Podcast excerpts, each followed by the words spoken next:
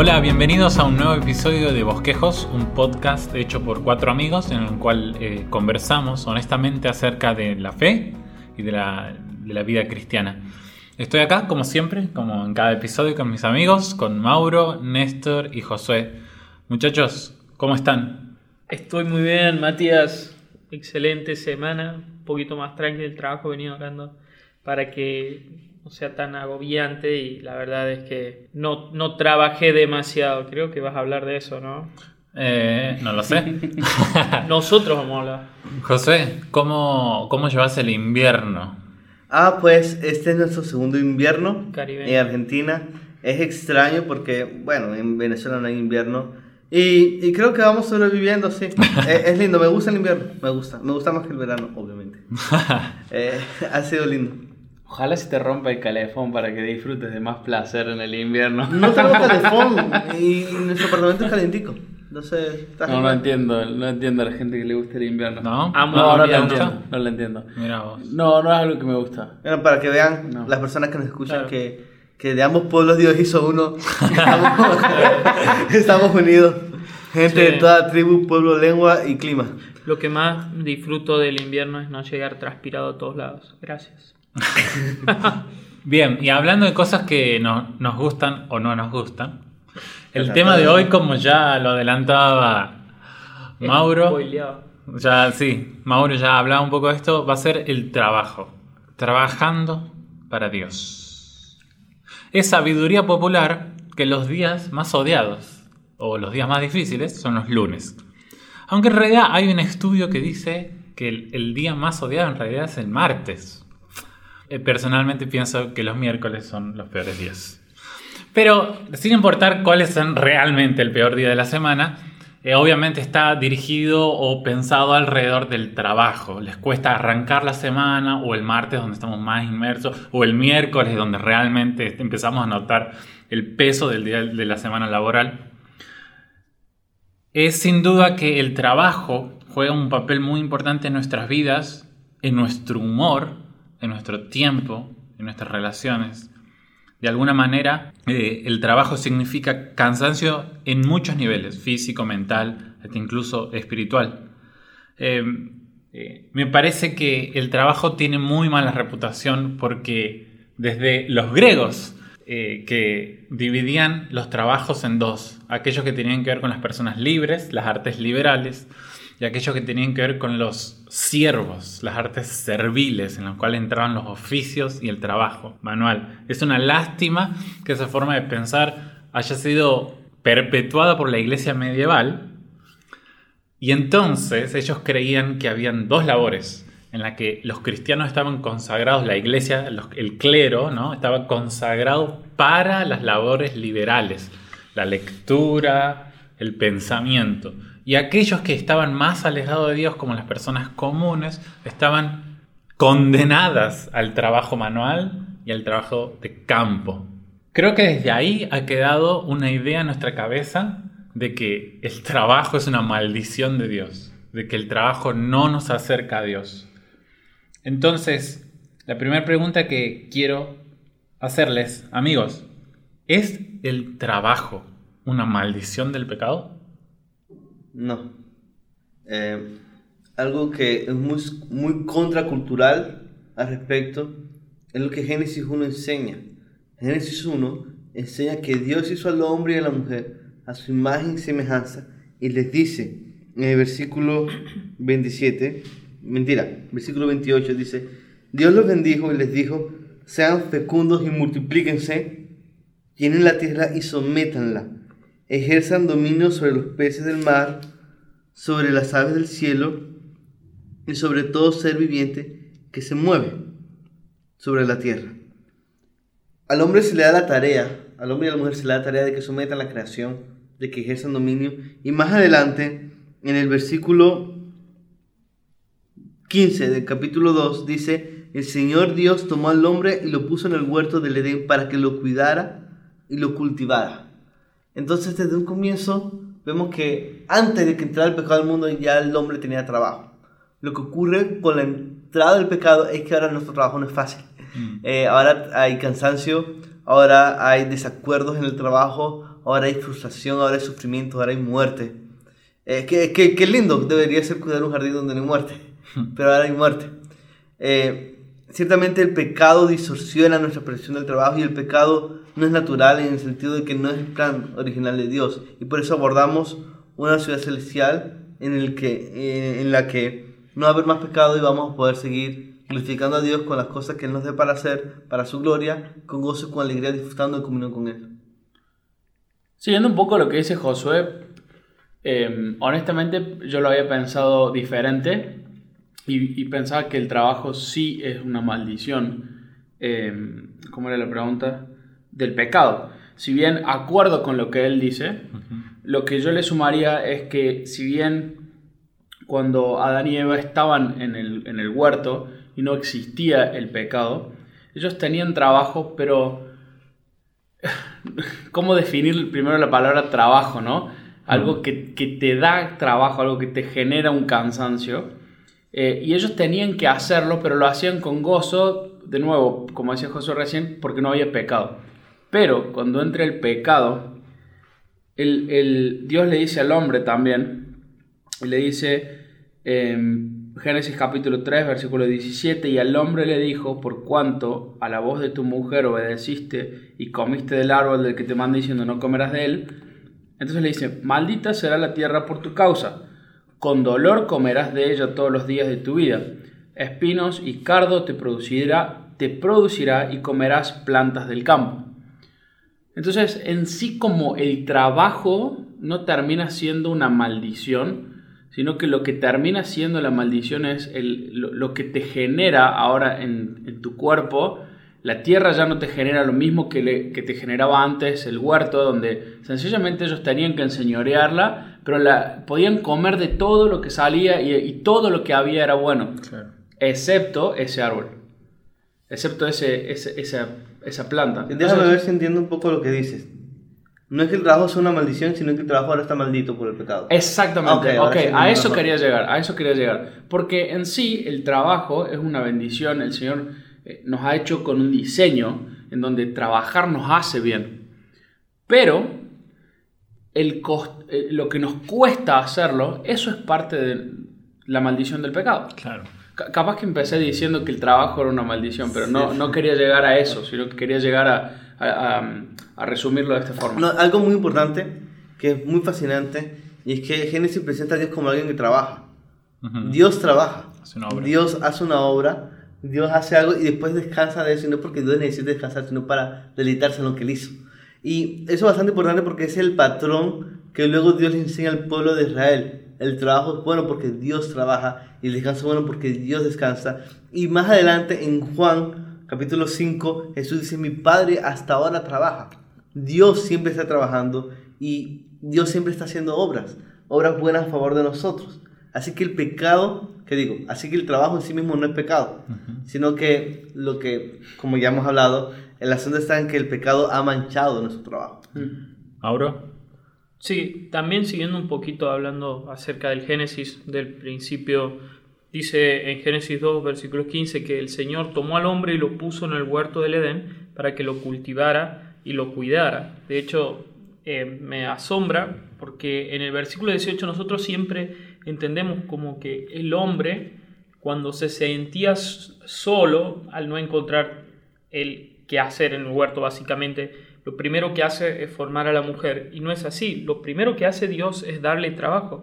Fíjense en una tarea, mejor dicho. En Génesis 2, 18 dice, entonces el Señor Dios dijo, no es bueno que el hombre esté solo, le haré una ayuda adecuada. Miren el versículo 19. Y el Señor Dios formó de la tierra todo animal de campo y toda ave del cielo, y lo traje al hombre para ver cómo lo llamaría.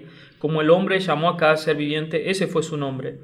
Dice, entonces, me sorprende porque antes de darle la mujer eh, al hombre, primero le da trabajo, le da una tarea para hacer. Entonces Dios le está dando un patrón que deberíamos seguir. O sea, el hombre tiene que hacer una tarea, tiene, tiene un propósito que está en el huerto, que es para que lo labrara y lo cuidara, que es para ponerle nombre a los animales. Vemos ahí a Dios enseñando, dando ese rol, ese patrón, no solamente de, de sobrejuzgar la tierra sería o de gobernar la tierra, sino también de labrarla y hacer que prospere. Dios quiere que el hombre trabaje, entonces esto vemos que es antes de la caída incluso, como bien decían los muchachos, solamente que la caída eh, Dios castiga al hombre diciendo, ahora sí, con sudor en tu frente y con dolor vas a conseguir el fruto de la tierra, y la tierra en parte es la que está maldita también, y por eso salen cardos y espinas, ¿no? Eso es un fruto. Pero de que iba a trabajar no quedaba duda. Tal vez eh, las complicaciones son, la, maldición viene más sobre las complicaciones. Bien, entonces eh, el trabajo está manchado por el pecado, de alguna manera, como habíamos dicho, está maldito, pero no es en sí una maldición, es algo dado por Dios, es el comienzo, es algo que Dios quiere para nosotros. Entonces, hace también. Y algo que Dios hace también. Entonces concluimos de esta manera que con el trabajo podemos glorificar a Dios, ¿verdad? Si entonces podemos glorificar a Dios con el trabajo, la pregunta automática que me surge es, bueno, pero ¿cómo? Porque el trabajo parece algo tan, tan de este mundo, ¿no? Tan, puedo glorificar a Dios sembrando, no sé si gente siembra todavía, pero puedo... Sí, puedo, por eso comen pan. ¿Puedo, glorificar a Dios este, amasando el pan en la panadería o, o trabajos tan manuales, tan mundanos? Sí, nuestro trabajo puede glorificar a Dios. Pablo dice en Colosenses capítulo 3 que todo lo que hagamos lo hagamos como para el Señor. Y primera los Corintios capítulo 10 versículo 31 dice que ya sea que comamos o bebamos, cualquier cosa que hagamos, se incluye trabajo, la hagamos para la gloria de Dios. ¿Cómo nuestro trabajo glorifica a Dios? Bueno, cuando lo hacemos con gozo, cuando lo hacemos para Él, pero también por el simple hecho de trabajar, eso ya es algo que refleja a Dios. En Génesis 1 vemos que fuimos hechos a imagen de Dios. Y eso se trata de vivir reflejándolo a Él, reflejando su carácter, reflejando sus obras. Y como ya vimos, Dios trabaja. Y cuando nosotros trabajamos, nosotros estamos haciendo aquello para lo cual Dios nos hizo. Y hay algo precioso en eso. Dios es un Dios creativo, Dios es un Dios que busca donde hay potencial y busca desarrollarlo. Y cuando nosotros hacemos esa clase de cosas en servicio al prójimo, en servicio a los demás, estamos viviendo en ese sentido, en ese aspecto laboral, conforme a la voluntad de Dios. Y eso es algo que glorifica a Dios porque en última instancia todo eso viene de Él y es por Él y para Él, aunque los mundos, aunque los incrédulos no lo reconozcan, en última instancia el trabajo para la gloria de Dios. Mauro, ¿cómo el trabajo glorifica a Dios? Tal vez voy a darle vuelta al sentido de, de, lo que venimos diciendo. La verdad es que concuerdo con Josué, más te vale, me diría él. Eh, pero...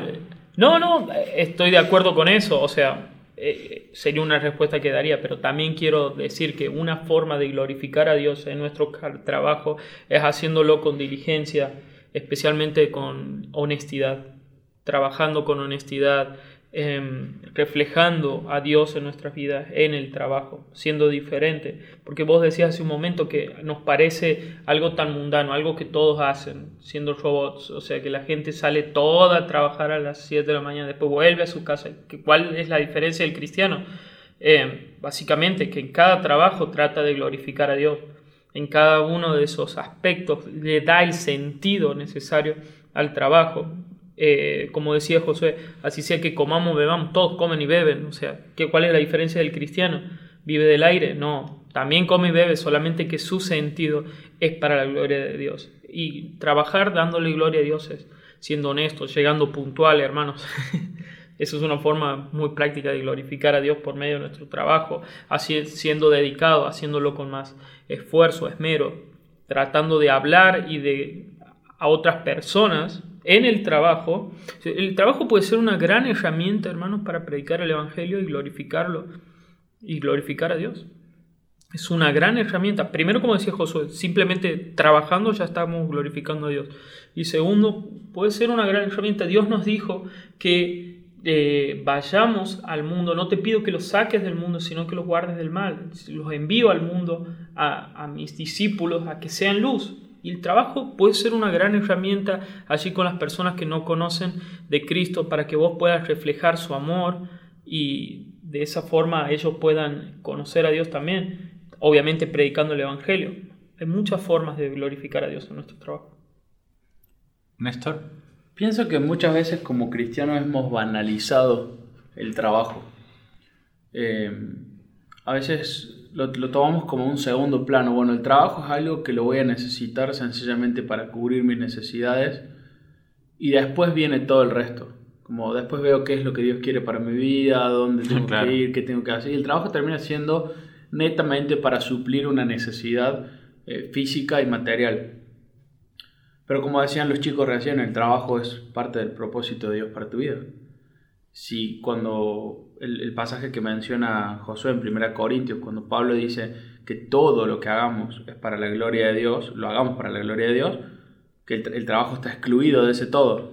O sea, el todo tendría un asterisco y diría, bueno, todas las cosas que sean de la iglesia y actividades y... No, no, no, se refiere a todo, toda la vida y habla de... Cuando Pablo dice ahí comamos o bebamos, habla de las cosas más eh, cotidianas. cotidianas de la vida, más simples. Eh, y el trabajo es una de esas cosas que pueden que podemos tomar como, como algo externo, complejo, de, de, de, otra dimensión. Es lo más simple. Es todo lo que te, a vos te parece simple. No, cuando yo tenga un trabajo de tal tipo, yo lo dije a eso. Cuando tenga un trabajo de esta índole, voy a hacerlo bien porque ahí es lo que me gusta. No, no, hermano. La realidad es que el trabajo siempre te va a costar porque ahora es, es, parte de la maldición de, del pecado de que nos va a costar. Vas a tener que hacerlo con sudor y es trabajo. Realmente es trabajoso.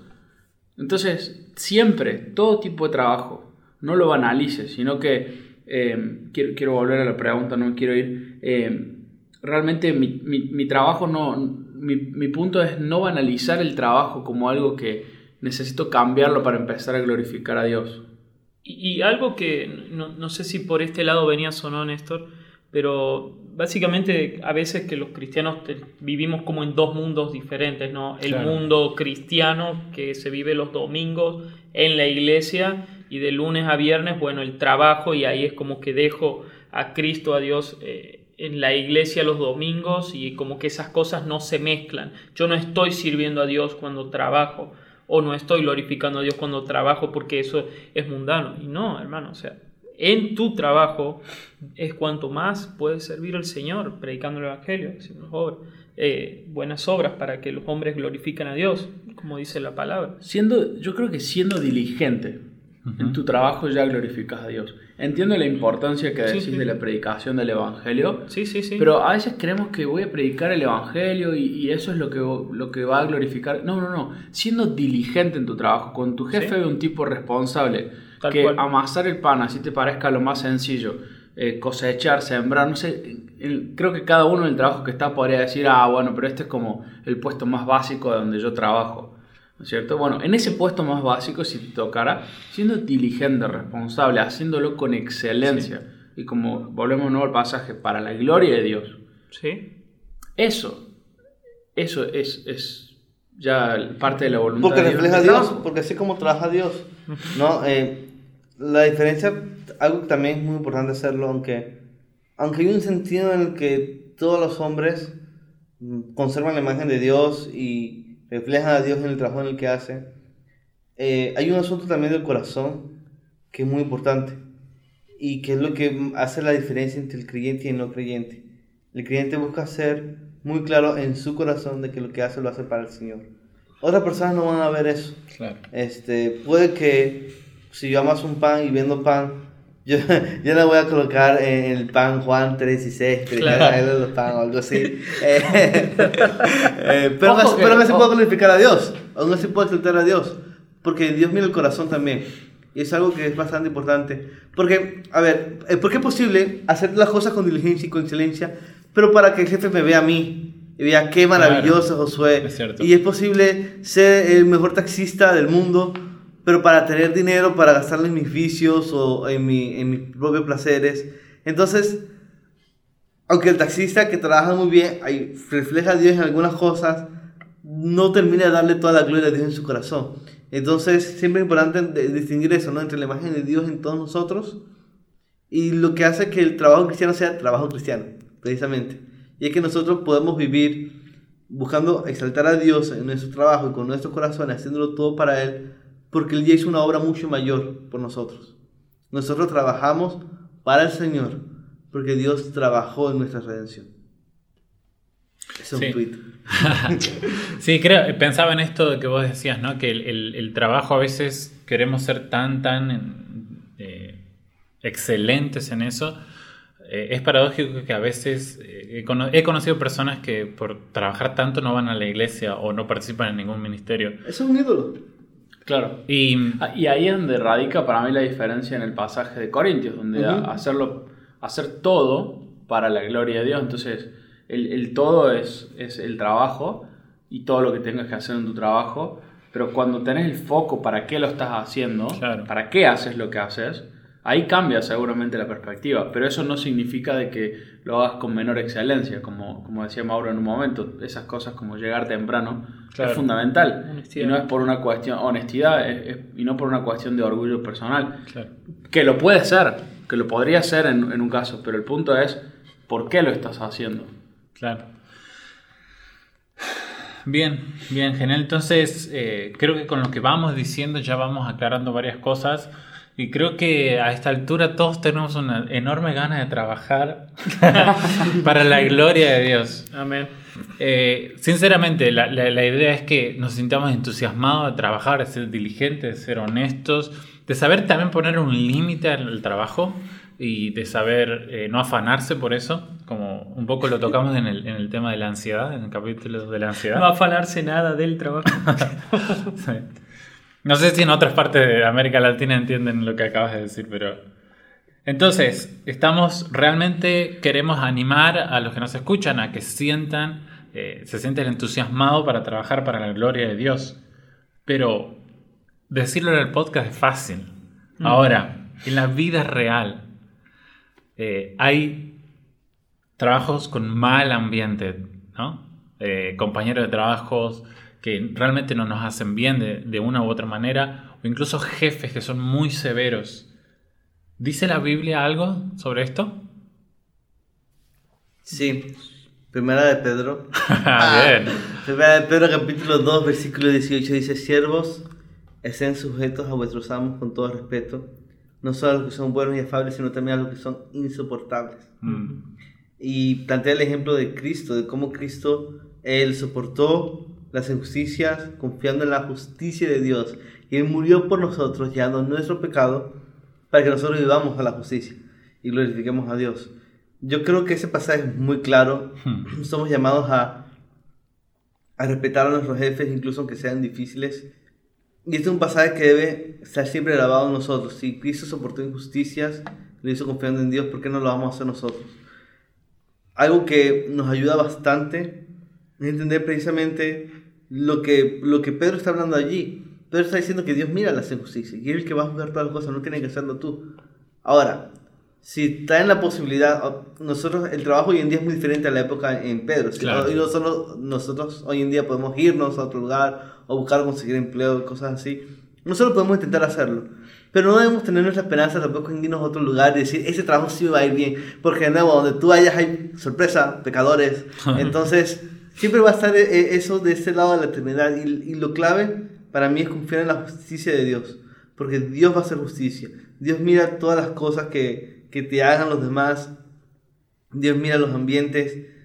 Procuramos por nuestra parte buscar la paz, descansar en Él y trabajar con excelencia haciéndolo de nuevo para Él y no para los hombres. Porque nuestra tentación entonces es decir, ok, voy a hacer las cosas a la manera del jefe, pero para agradarle a Él y no para la gloria de Dios. Y por eso es que ese se recuerda una y otra vez Efesios también habla de eso. Exacto. Trabajen no con la mirada puesta en el hombre, sino con la mirada puesta arriba, puesta en Dios. Y eso es algo que podemos hacer porque de nuevo Cristo murió por nosotros y nos da su espíritu para que tengamos la capacidad de soportar eso, de soportar los momentos difíciles, hacerlo con paciencia y con gozo, confiando en que Dios va a hacer justicia. Muchachos, ¿ustedes en, en qué otra parte o si quieren profundizar ahí? eh, la Biblia habla sobre el trabajo y los jefes difíciles y el rol de los empleados. Así es, así es. En, en muchos pasajes la escritura me sorprende que habla del trabajo, luego de que habla también aparte del matrimonio o de las relaciones conyugales. Entonces, hay veces que, por ejemplo, Corintios dice que si una persona está casada con un incrédulo, eh, que permanezca con él, porque quién sabe que Dios salve al otro por el testimonio de ella o de esa persona. Yo creo que de la misma manera nosotros también deberíamos ser diligentes en el trabajo con nuestros malos jefes, porque quién sabe si, si ese, esa persona ve nosotros que hacemos de buena gana, por más que él está siendo severo y que Dios le muestre sus errores o que está siendo severo o que está siendo malo en ese momento por nuestra buena conducta. Es ante nuestra respuesta eh, que el mundo se asombra. Cuando una persona respondería faltando el respeto, consiguiendo un abogado, un abogado, haciendo un juicio laboral o lo que fuera, ven eh, justamente amor, cuidado, eh, tampoco, a ver, que se entienda el contexto, tampoco siendo ingenuos y dejándonos pasar por arriba, ¿no? Al contrario, cuando nosotros demostramos ante la injusticia eh, buen trato, cierta calidad, cierta calidez, eh, es cuando ellos van a poder ver el reflejo de algo diferente en nuestras vidas. Y quién sabe si ellos no cambian de opinión. Segundo, orar por ellos, orar por nuestros jefes eh, esforzarnos el doble. Jesús habló muchas veces de dar, hacer la segunda milla también, de esforzarnos más que el resto, de, ser diferentes en nuestro trabajo. Porque en definitiva, tal vez uno dice, oh, este jefe, que es mala onda, qué sé yo, pero si vos sos, llegás tarde igual que el resto, eh, sos eh, mal empleado igual que los demás, qué sé yo, vas a terminar siendo como como los mundanos, digamos, y no, no le eches la culpa a tu jefe siendo de que vos sos mal trabajador. Claro. Algo que también añadiría, eh, si, si eso del amor a las personas debe ser real, cuando estamos en ambientes no cristianos, mucho más real debe ser en la iglesia. Hmm. Sí. Eso es algo que honra a Dios porque la Biblia dice que en, en Juan capítulo 3, versículo 35, que es por nuestro amor entre discípulos que el mundo va a conocer hmm. quién es el Evangelio y que, y que somos realmente discípulos de Él. Hmm. Entonces, también se trata de tener humildad, ¿no? Cuando estamos delante de la cruz, vamos a reconocer que tampoco nosotros somos lo, lo mejor que le ha pasado a nuestro trabajo. Eh, no somos las personas más divertidas o más geniales o más amables. Todos tenemos días difíciles. Y el Evangelio nos recuerda eso. Hemos tenido días tan difíciles, días tan malos que Cristo tuvo que venir a morir por nosotros para salvarnos. Eso debería ya de una vez también llevarte a quejarte menos del trabajo y ser más paciente. Entonces, Sí, el Evangelio afecta las dinámicas no solamente en un trabajo con gente no creyente, sino también un trabajo con gente creyente. Y ayuda bastante. Y el Evangelio es lo que capacita para pedir perdón, porque eso es algo que honra a Dios. Es algo que glorifica a Dios y el Evangelio es lo que nos ha movido para perdonarnos, para alentarnos, para motivarnos y para extendernos amor. Y eso es algo que el mundo no puede entender, pero que nosotros sí lo tenemos y nosotros lo podemos entender cuando miramos la cruz de Cristo. Amén. Sí, vos sabes que pensaba también de que Dios ha prometido hacer y terminar su trabajo en nosotros, a pesar de que somos muy eh, cabeza dura nosotros. Creo que esa verdad del Evangelio también nos mueve a nosotros a perseverar en el mm. trabajo con otros, a pesar de que sean imperfectos. Néstor, ¿qué querías agregar? Pensando en ese pasaje de, creo que Filipenses acabas de citar. Filipenses 1.6. Eh, de que Él va a terminar en nosotros esa, esa obra que ya comenzó. pienso en que el trabajo con jefes severos. También es importante esto de la paciencia. De, generalmente cuando hablamos de jefes severos hablamos de una persona que está sufriendo en su trabajo a causa de, un jefe malo que, o, muy duro. Eh, pienso que el Evangelio nos lleva también a mirar a Cristo como Él sufrió injustamente por nosotros. Entonces, si, si Él sufrió de esa forma por nosotros, ¿por qué yo no sufriría con un jefe así para mostrarle a Él el amor de Dios todo lo que Dios ha hecho ya conmigo. Es lo mismo que yo le hice a, Dios. Eh, e inclusive es menos. Sí, y, creo que soportar esos sufrimientos también da la chance de que alguien nos pregunte por qué y qué esperanza guardamos en nuestro corazón para soportar tanto.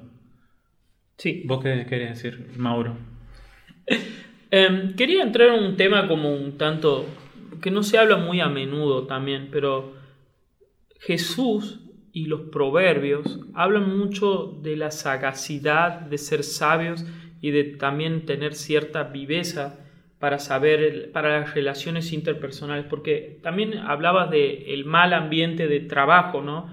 Y, por ejemplo, Proverbios dice que el hombre de labios sabios estará delante del rey, algo así. Y habla mucho acerca de ser sabio a la hora de hablar. Jesús dijo, eh, sencillos como palomas, pero astutos como serpientes. Entonces, yo creo que más, y Josué me va a dar retweet, estoy seguro, en una época de redes sociales las personas es como que ya no sabemos bien cómo hablar, ya sea entre personas o con jefes, y simplemente si, si ante cualquier tipo de problema laboral, nosotros simple, murmuramos con el resto de nuestros compañeros, no, no, lo que pasa es que nuestro jefe es un desastre, qué sé yo, y no, no somos vivos o sagaces al saber ganarnos la confianza del jefe y también en, en hablar con respeto, con honestidad, obviamente si se, se da la posibilidad, hay jefes que ni siquiera te dejan hablar, pero si vos sos eh, intencional tratando de hablar y ser hábil a la hora de comunicarte, eso ayuda muchísimo, ayuda muchísimo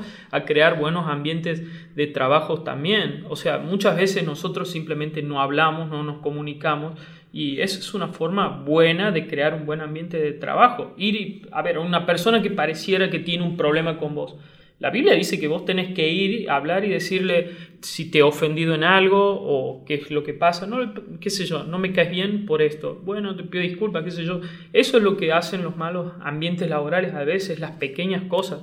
¿no? Solamente que también espiritualizamos en exceso y decimos, él tiene un mal espíritu conmigo. ¿Qué sé yo? Anda a hablar con él, hermano. Hablando se entiende la gente, dice un dicho por ahí. Y es un proverbio. Un proverbio. Y es verdad, o sea, muchas veces tenemos falta de, sentido común o de cosas prácticas a la hora de trabajar. Y yo creo que las relaciones interpersonales es fundamental esto. o sea, en nuestro ambiente laboral debemos expresar la transformación que el Evangelio ha hecho en nosotros, en nuestro carácter. Claro. En pedir perdón, en hablar las cosas, en de ser sincero. Bueno, un poco creo que José lo había dicho también.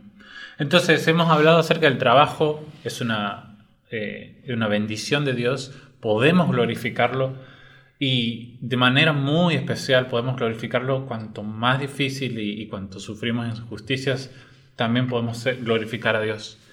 Entonces, para finalizar, eh, quería preguntarle si tienen algún consejo, algún tip práctico, algo muy puntual que eh, puedan dejarlo a, a, los que nos están escuchando de cómo ser bueno en tu trabajo cómo trabajar de buena gana como para el Señor, no como para los hombres. ¿Qué cosas prácticas ustedes implementan en su trabajo diario para ser buenos trabajadores, diligentes, honestos eh, y reflejar el Evangelio y estar contentos en el Evangelio en su trabajo? Yo tengo dos respuestas, una teológica que me ayuda mucho y otras son más prácticas de tips que me sirven a mí en lo personal. Okay. Lo teológico es recordar la resurrección de Cristo. Eh, yo, yo he llegado a la conclusión de que si yo no fuese cristiano, probablemente yo sería nihilista. Eh, porque es la única alternativa. Y sabemos que uno es irracional, el nihilismo, y lo verdadero y lo correcto es lo que vemos en la Biblia. La evidencia y la lógica y coherencia es abrumadora, la palabra. Sin embargo, muchas veces estamos desanimados y procrastinamos porque sentimos que lo que estamos haciendo no tiene propósito. Eso es mm. algo que se ha hablado mucho. Eh, Cal Newport, por ejemplo, él habla en varios de sus libros que una de las razones por las que la gente está haciendo, tiene que hacer una actividad, pero no la se detiene por una cosa es porque en el fondo esa persona sabe que esa actividad que tiene que hacer no es tan importante. O sea, no, no le apasiona. Y cuando algo no nos apasiona, cuando algo no nos gusta y cuando algo no le vemos valor ni propósito, es fácil distraernos, es fácil procrastinar, es fácil eh, perder el tiempo en Facebook o en cualquier otra cosa, o distraerte en vez de enfocarte en el trabajo. Porque no le vemos propósito y sentido, no sabemos por, por qué nos estamos parando en la mañana. Y algo que me ayuda mucho a nivel teológico es la resurrección, porque la resurrección, primero los Corintios capítulo 15, significa que realmente la muerte no va a arruinar lo que yo haga en esta vida. Eh, las cosas que hacemos valen y cuentan, porque hay un Dios real que entregó a su Hijo en una cruz real y ese Hijo resucitó realmente para redimir todas las cosas. Y eso nos da la certeza de que incluso aunque siento que yo estoy tratando de cultivar el jardín, por así decirlo, y hacer lo mejor que yo pueda, y hay muchos cardos y espinas, va a llegar el día en que no lo va a ver, y va a llegar el día en que las obras que yo hice van a ser contadas y de alguna forma van a hacer avanzar y va a avanzar el propósito de Dios para todas las cosas, porque todo obra para bien para quienes aman a Dios. Y yo hablo todo esto porque Pablo dice en 1 Corintios capítulo 15. Pablo dice en 1 Corintios capítulo 15 que si Cristo no resucitó, no resucitó entre los muertos, si Cristo no resucitó, nada tiene sentido entonces. Eh, y termina la exhortación en el versículo 58, le dice, por tanto, mis amados hermanos, estén firmes y constantes, abundando siempre en la obra del Señor, sabiendo que su trabajo en el Señor no es en vano. Hmm. Creo que era Leo Tolstoy que decía que él se preguntaba si habrá algo que, la, que él haga que la muerte no vaya a arruinar en última instancia. Nosotros sabemos que la muerte tiene sus días contados. Es algo que nos debe animar y entender que lo que hacemos tiene un propósito. Y, y realmente no, no va a ser una pérdida de tiempo. No lo es. Nunca lo es a nivel práctico, ¿qué cosas me ayudan a mí? Creo que me ayuda mucho, tal vez por la naturaleza de mi trabajo, buscar ser enfocado en mis horas de trabajo, porque vivimos una cultura en la, que siempre estamos bombardeados de distracciones, eh, notificaciones, ruido, voces, gente demandando nuestra atención, gente demandando que tomemos partido en debates en internet, lo que sea. Cal Newport tiene un libro muy bueno que me ha ayudado un montón, que creo que es el libro que más, uno de los libros que más, más, ha impactado mi vida diaria, eh, no cristianos. Se llama Enfócate en español y le habla mucho sobre la importancia del trabajo profundo. Y yo creo que esto aplica mucho a los cristianos. Muchas veces nosotros no glorificamos a Dios con nuestro trabajo porque no trabajamos con excelencia, porque estamos constantemente distraídos. No entendemos que Dios nos hizo para que nosotros podamos dar lo mejor de nosotros, para que seamos buenos mayordomos. Y nosotros no podemos ser buenos mayordomos de nuestros dones, estemos siempre siguiéndonos en cosas nuevas que compiten con nuestra atención y que nos distraen con cosas urgentes y no necesarias, que nos distraen de lo importante y de lo que realmente cuenta. Eso es algo que me ha ayudado bastante y eso requiere, realmente, yo encuentro, que requiere que yo me empape del Evangelio. Porque por el pecado que mancha nuestro trabajo, está la tentación de buscar hacer muchas cosas y distraernos mucho, porque sentimos que sí somos vistos y que sí estamos en todas partes y que sí. Eso puede volverse una forma de autojustificación. Y el Evangelio me recuerda a mí, Josué, no necesitas hacerlo todo. Haz las cosas que el Señor te manda hacer. Enfócate en eso. Déjale a, Dios los demás. Las demás cosas van a ser pasajeras y no son lo importante. Haz lo que tienes que hacer al frente. Eso me ayuda un montón a mí. Genial, muchísimas gracias. Néstor, Mauro. Bueno, yo la verdad es que, yendo un poco a lo que dice Josu, también, eh, primero entender de que de cómo transformó el Evangelio en mi vida y, que lo que estoy haciendo no tiene solamente una trascendencia terrenal, o sea, mi, trabajo no es solamente lo que hago manualmente. Eh, cuando logro entender eso, eh, cambia el sentido de mi trabajo. De nuevo, como hablábamos en, una la pregunta anterior, ¿para qué lo estoy haciendo? Y cuando ese para qué tiene, encuentra el foco en Cristo, encuentra el foco en que lo estoy haciendo para la gloria de Dios, eso cambia la trascendencia en mi trabajo. No cambia solamente para un salario a fin de mes, no cambia solamente que es para mi jefe que no es tan bueno, no, no, no es solamente por una cuestión... Eh, material y terrenal donde tiene una fecha de, expiración, ¿no? Eh, creo que eso me cambia, a mí me cambia muchísimo la perspectiva de mi trabajo, de saber de que lo que estoy haciendo es para la gloria de Dios. Eh, cuando te da esa trascendencia, ya definitivamente la motivación del trabajo cambia. Y después como un tip práctico, a mí me, si bien todo lo que dijo Josué lo trato de hacerlo y él me recomendó ese libro y lo leí y está muy bueno Em, te da cosas muy prácticas, pero algo que a mí me, ha servido mucho en mi trabajo fue orar. Mm. Eh, buscar a Dios en los momentos donde no tenés ganas, o sea, ser honestos con el Señor. Em, si bien, gracias a Dios, ahora estoy en un trabajo que no tengo que sufrir un jefe severo, no me está tocando pasar como situaciones difíciles, también mi motivación muchas veces no es la correcta y me frustra. Porque cuando la motivación no es la correcta, nos frustramos, por más que sea un trabajo que uno disfrute. Pero he pasado, así como hoy lo puedo disfrutar en cierta parte, eh, he pasado por trabajos que no he disfrutado. Y hay momentos donde realmente la frustración es grande, Sí. donde no le vemos mucho sentido, donde quisiéramos tirar la toalla e irnos. Y puedo decir que la oración ha sido lo que más me ha sostenido en esos momentos para poder pedirle un gozo al Señor que yo no tengo y experimentarlo. Y ver cómo Dios ha obrado de formas que no me imaginaba en mi corazón, ¿no? No, no me refiero a que te van a dar un aumento de sueldo, que te van a promover, no me Sí, estoy sí. refiriendo a eso, me estoy refiriendo a cómo Dios obra en tu corazón y, y cambia tu actitud frente al trabajo, frente a tus compañeros, frente a tus jefes. eh, y es impresionante cómo Él transforma tu mente. Y en otras situaciones donde a veces el trabajo realmente ya era un estorbo para, para un- la obra de Dios, me ha pasado y, y ha sido muy bueno y muy loco cómo el Señor me ha guiado a decir, bueno, ahora tenés que dejarlo. Claro. Pero ¿por qué? es- Bueno, ahora déjalo, después ya vemos. Bueno, renuncio. y, y- y Dios eh, ha obrado en esas formas de una forma increíble. Eh, con esto no estoy diciendo que si no te gusta tu trabajo tenés que salir a renunciar, porque eso tampoco es ser diligente. Claro. Eh, tenemos prioridades.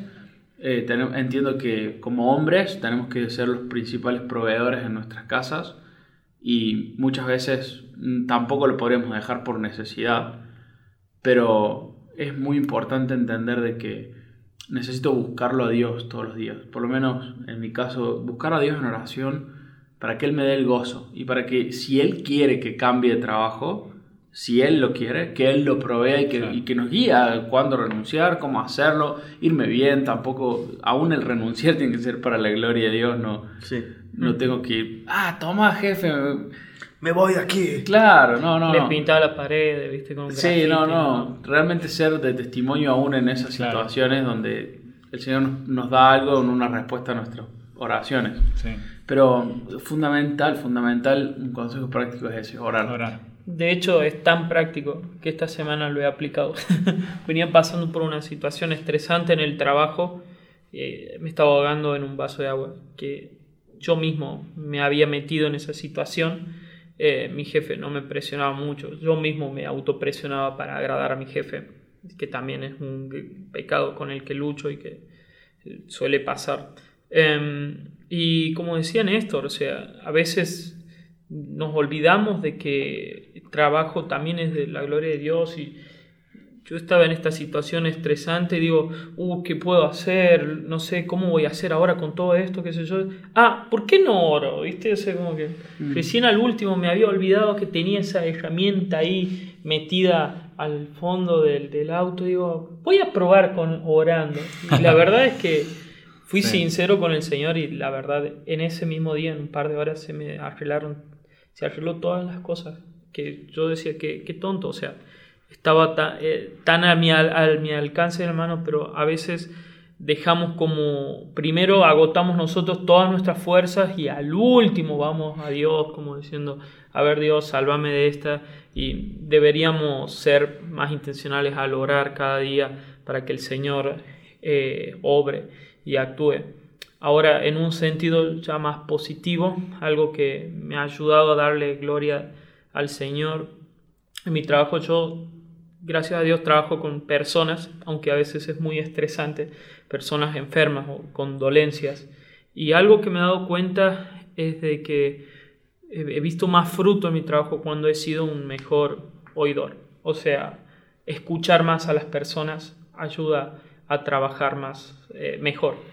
Eh, muchos pacientes, por más que les seguía doliendo cosas, eh, algún, no sé, alguna patología que tenía, se han sentido mejor tan solo siendo escuchados. Y eso lo he aplicado a otros ámbitos de mi vida y escuchando más y haciendo menos a veces eh, nos ayuda a ser más precisos. También tiene que ver con enfocarse, ¿no?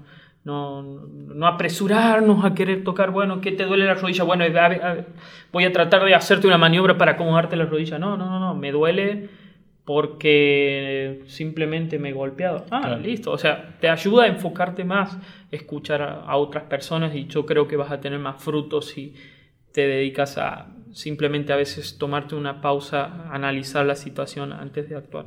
Mm. Yo creo que también algo que debe ayudarnos mucho en el trabajo es cultivar el temor a Dios.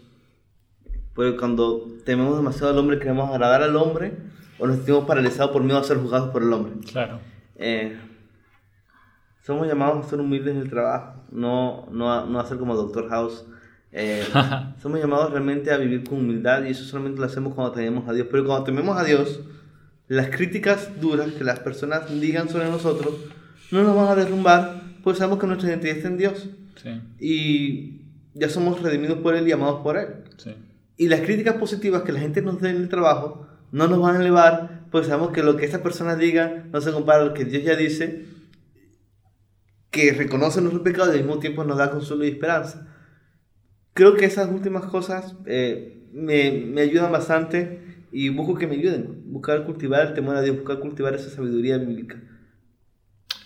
Excelente amigos. Eh, bueno, y así estamos cerrando el episodio eh, sobre el trabajo, pero también estamos cerrando la temporada. Este va a ser... Oh, Este, este es nuestro último, eh, nuestro último episodio de, de esta segunda temporada y estamos felices de haberlo hecho, de haberlo tra- ha trabajado en esto para la gloria de Dios realmente. Esperamos. Mm, Y sí, esperamos que, que sea de bendición para otros y deseamos glorificar a Dios con esto también. Eh, perdón si hemos tenido algunos errores en, en algunas cosas técnicas o de ambiente o, o lo que sea. Perdón por haberlos tenido. Sí. Este es un podcast muy casero. Es muy casero, sí.